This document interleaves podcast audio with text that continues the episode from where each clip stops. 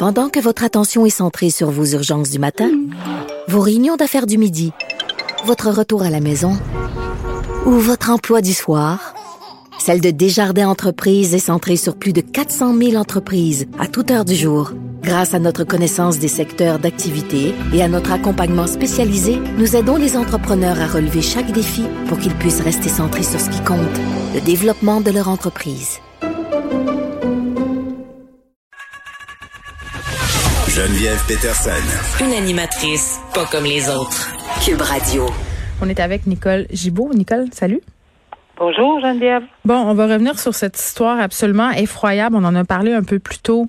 Euh, je crois que c'était en début de semaine, un psychoéducateur retraité qui avait acheté une jeune fille là, en Afrique à sa mère, une jeune fillette de 8 ans, euh, pour en faire son esclave euh, sexuelle. Puis vraiment, là, c'est terrible cette histoire-là. Lorsqu'elle n'écoutait pas ou ne faisait pas ce qu'il demandait, il se fâchait, il la frappait. il appelait même sa mère. Il appelait même sa mère et sa mère disait à sa fille qu'elle devait continuer parce parce que bon, elle avait signé un contrat. Euh, puis quand même, les circonstances dans lesquelles euh, a été retrouvée cette jeune fille-là euh, sont quand même assez importantes. C'est le hasard. On a fouillé la résidence de ce pédophile-là, Sylvain Villemer. Puis c'est une petite fille qui a répondu à la porte et là, on s'est rendu compte qu'elle était là finalement puis qu'elle servait d'esclave sexuelle. Et là, bon, on a parlé de tout ça. On se demandait, tu posais la question, est-ce qu'on va demander une évaluation pour voir si c'est possible de le faire déclarer délinquant dangereux. Et là, force est de croire que c'est vers là qu'on s'en va. Ah, c'est clair, parce que dans ce dossier-là, le contexte dont on avait parlé en début de semaine, c'est mhm. exactement ceci. C'est vraiment une esclave sexuelle. Et il n'y a pas de doute là, que le tribunal s'en allait vers, ou enfin la procureure de la Couronne avait demandé, euh, ou avait évoqué la possibilité de le faire déclarer délinquant dangereux. Pour ça, le code criminel donne des étapes à suivre. Alors, que, que monsieur l'accepte ou qu'il ne l'accepte pas, les procédures qui doivent être faites ou les étapes qui doivent être faites dans ce genre de dossier pour déclarer quelqu'un délinquant dangereux ou la ou délinquant contrôlé, là, qui serait le pendant si mhm. jamais euh, il, passe pas l'étape, c'est ça prend une évaluation euh, psychiatrique. Ils n'ont pas le choix là. Alors le monsieur qui dit qui voudra.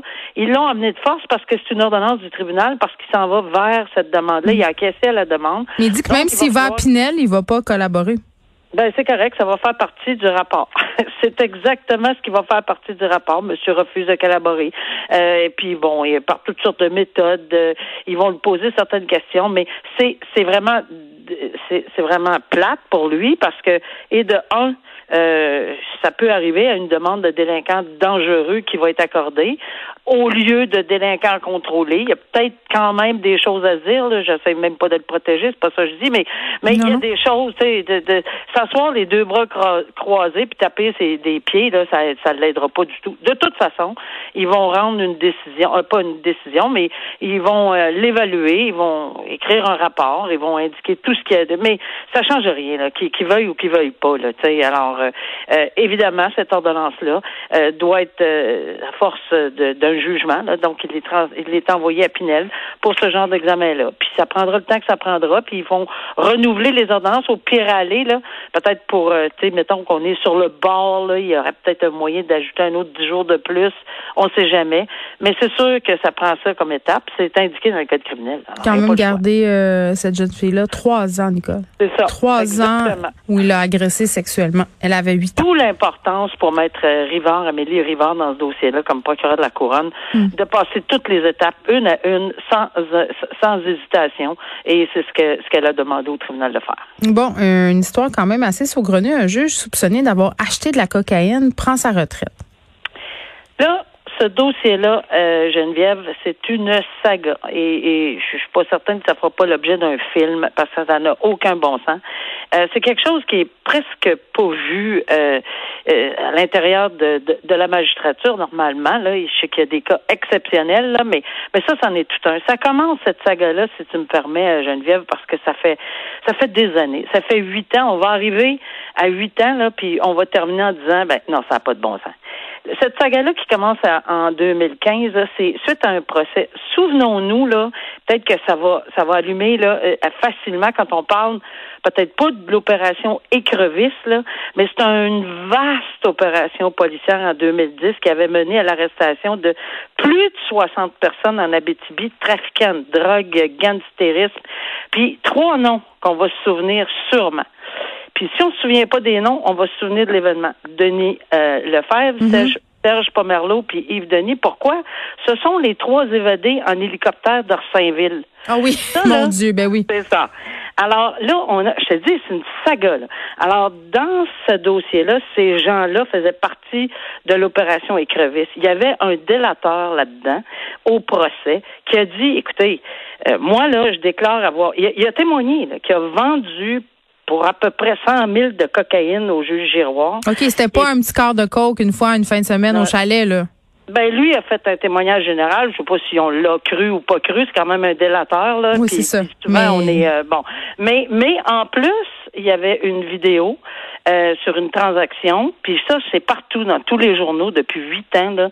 Il y avait une vidéo qui montrait euh, le, le, à l'époque qu'il était criminaliste passer quelque chose, une petite enveloppe pliée là, euh, et, et, en dessous d'un document, dans un dans un endroit X là, à quelqu'un et euh, et ça, ben, cette personne-là a dit, ben ça, c'est un petit cachet, c'est une transaction de cocaïne, ce qu'il a toujours nié.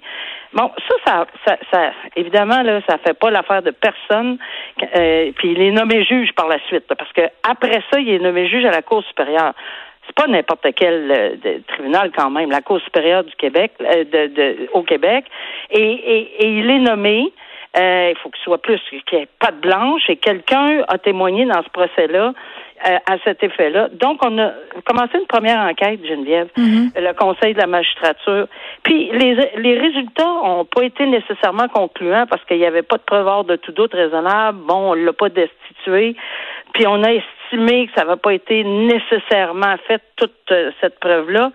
Mais là, ça a tellement agacé euh, tout le monde parce qu'il a témoigné. Mais là, c'est là que ça commence. Il a témoigné, le juge Giroir, et là, dans son témoignage, on a remarqué, ou enfin, on a analysé son témoignage, puis c'était complètement euh, invraisemblable, ça correspondait pas avec la réalité. On, on, on, déclenche une deuxième enquête au Conseil de la magistrature, puis on dit là, là, as voulu, vous avez voulu tromper le comité, mm-hmm. vous avez voulu, vous avez menti sur votre consommation. Puis là, il y a d'autres témoins. C'est pas juste un délateur. Là. Il y a une dame sans antécédent judiciaire qui était présente, dit-elle, euh, qui l'a vu, qui est, bon, euh, un policier de la GRC en 1990.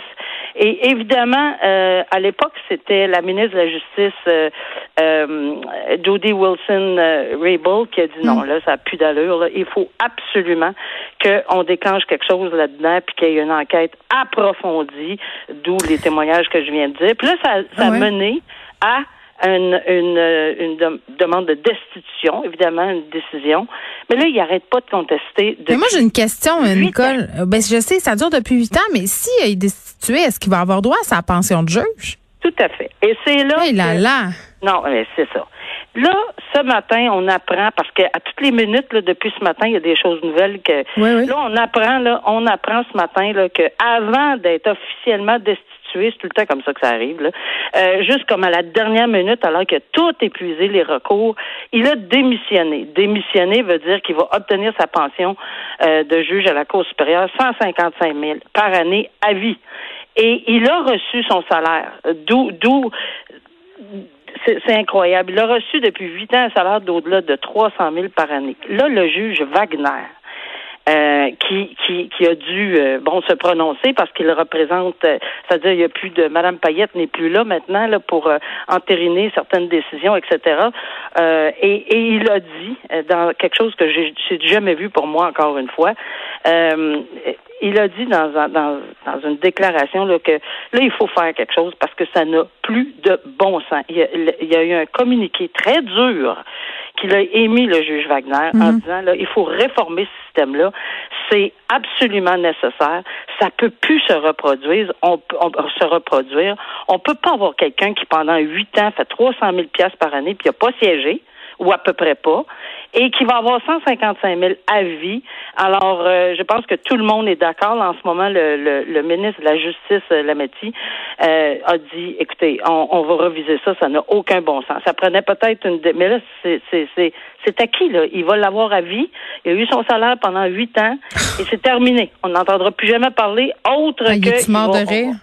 Ben, je sais pas. Alors, euh, et il n'y a jamais eu de condamnation pour trafic ou quoi que ce soit. Mais c'est pas ça qui l'a mené à sa destitution ou, à ceci.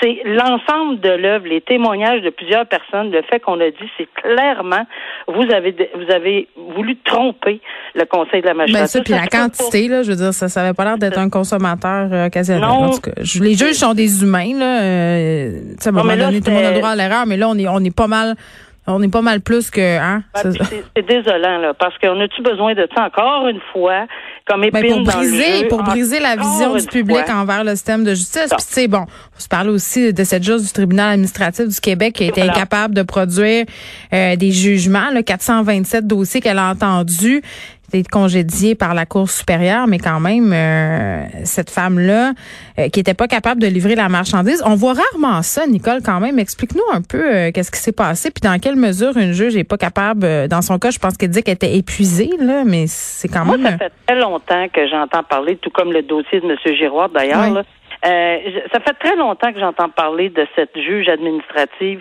qui, là, aujourd'hui, perd son appel, là, puis sera destituée.